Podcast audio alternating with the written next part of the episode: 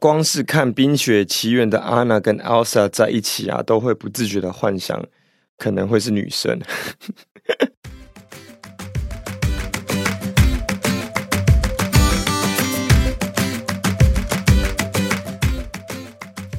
爸爸妈妈们，大家好，欢迎收听梦梦爸爸。这是一个分享带孩子经验、探讨教育理念的平台。今天呢，我们要来探讨的议题就是要生第二胎的时候，有什么方法可以帮助家庭做好准备？怎么迎接第二胎，重新打造一个新的生活形态？那今天呢，要跟听众朋友们分享一个大消息，就是梦梦要当姐姐喽。预产期呢是在二零二一年的十一月，那目前呢还不确定是男生还是女生，等确定之后啊，在后续的 podcast 可以再跟大家分享我们的经验。那这真的是一个又兴奋又具有挑战性的重磅消息。哎，梦梦其实她已经长大了，她的语言的理解能力也越来越好了。平常这个爱唱歌又爱跳舞、爱扮鬼脸的这一个小可爱，她要准备当姐姐了。最近也因为常常意见的不合啊，开始有情绪上的发泄。相同的，她的沟通能力也越来越好了。知道二宝的消息之后，我跟孟母常常就会在那边讨论说，当梦梦真正理解要当姐姐或之后啊，会有什么样的反应？因为呢，她现在可能还不是很了解什么是当姐姐哈，就是她会想要帮 baby 洗澡啊，她想要帮 baby 喂奶，她想要跟 baby 玩，唱歌给 baby 听，然后跟她玩一玩之后呢，再跟妈咪说她要把她放回她的肚子里面，真的非常非常的可爱。但目前呢，最主要、最重要的核心任务呢，就是要想办法怎么样无缝接轨的去转变我们的生活方式。二宝出生后，梦梦也已经三岁多了。那二到四岁的孩子，最主要还是以爸爸妈妈为他们的生活重心。当爸爸妈妈的精神、时间、耐心分配到其他的事情或是人身上的时候，孩子多少都会有一点控制的欲望，那可能也会有一些嫉妒的情绪慢慢的浮现出来。那要怎么样让大宝习惯并接受小宝即将出现的事实呢？今天我们在这里要分享一些要点给大家，也是我们目前正在教育梦梦的方法。第一个最重要的呢，就是要跟大宝解释目前的情况啦。其实孩子的理解能力真的是非常非常的好哈。他们很会观察生活上的一点一滴，所以千万不要想说跟他们讲这个，他们听不懂。当下他可能没有办法马上的理解，但是不定时的去跟他讨论二宝的这一件事情，他们慢慢的就可以了解说爸爸妈妈们到底在说什么。那要怎么样跟梦梦沟通呢？我们这边有一些我们平常会说的范例，可以跟大家分享一下哈。呃，像现在的话，我们就会跟梦梦说。诶，妈咪的肚子里面有宝宝，宝宝会吃饭，会睡觉，他会哭。等宝宝长大之后啊，就可以跟你一起玩，这是其中一个。那我们也会跟他说，宝宝刚出生的时候啊，会需要很多的爱，那也需要很多的时间去照顾他。其实我们可以把这些内容啊，越讲越详细哦，比如说需要喂奶啊、洗奶瓶啊、要换尿布啊等等等等的这些事情呢，讲给大宝听。只要他愿意听，我们就可以一直跟他聊。所以第一个最重要的就是一定要解释这件事情给大宝听，千万不要想说啊，他们听不懂，所以就不跟他说这件事情了。第二个方法呢，就是可以带着大宝一起去买东西给二宝，让大宝呢有参与感，参与说要生二宝的这一整件事情呢，他都是融入在这个情境里面的。那也可以引导。大宝去挑一个礼物要送给宝宝，呃，像我们现在要等说知道他是男生呢还是女生的时候啊，我们就准备要带梦梦去帮宝宝挑选礼物。呃，其实这个桥段呢会非常非常有观察价值哈，因为可以知道说他到底想要挑什么东西给二宝，他会挑他喜欢的东西给他呢，还是会挑他比较不在意的东西？比如说他有可能会挑呃。冰雪奇缘的安娜要给他啊，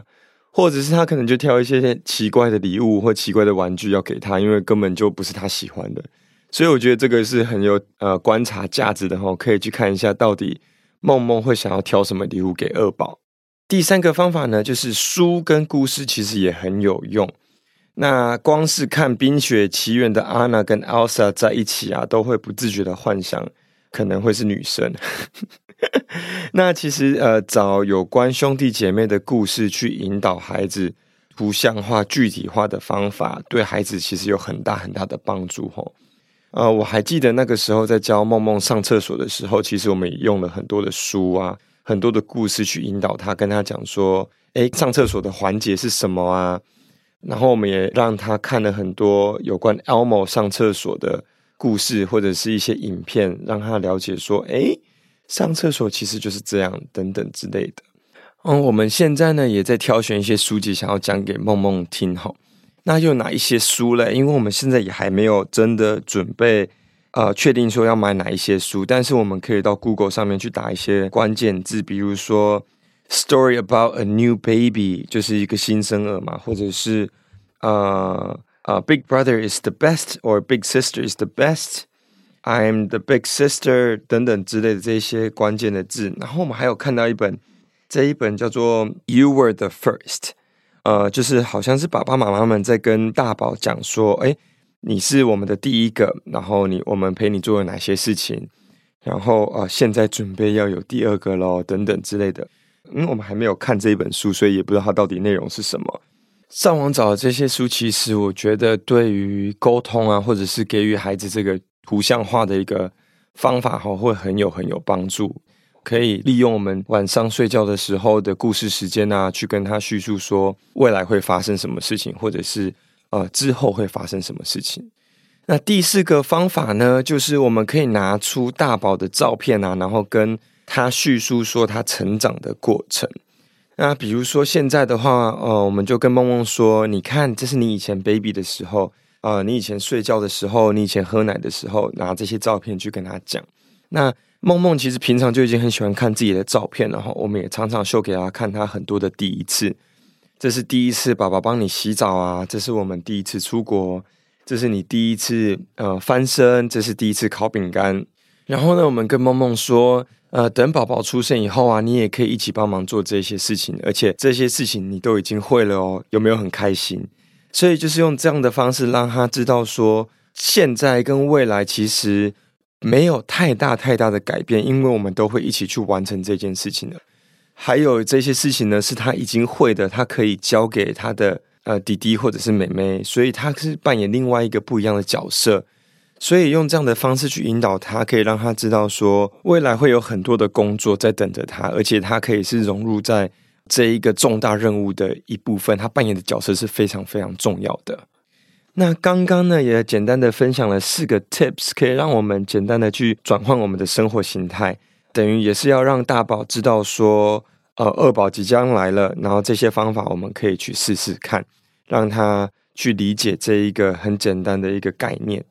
有了二宝很开心，但是因为现在还在肚子里面嘛，所以大宝很多成长的转捩点需要爸爸妈妈们更加注意哦。给大宝舒服安全的环境呢、还是非常非常重要，是不可以少的。啊、比如说梦梦，她出生两个月之后，她就自己睡了。那现在已经快要三岁了嘛，所以要从婴儿床转换到孩子的床，这种重大的改变呢、我们就希望可以在二宝出生之前去完成它。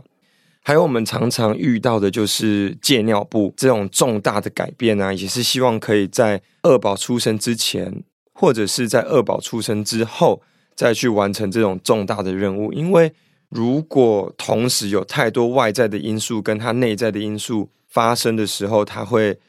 不知道到底该怎么办。应该等于是说太多东西要改变了，生理的改变跟生活形态的改变、外在的改变，他们会有点吃不消，或没有办法去适应。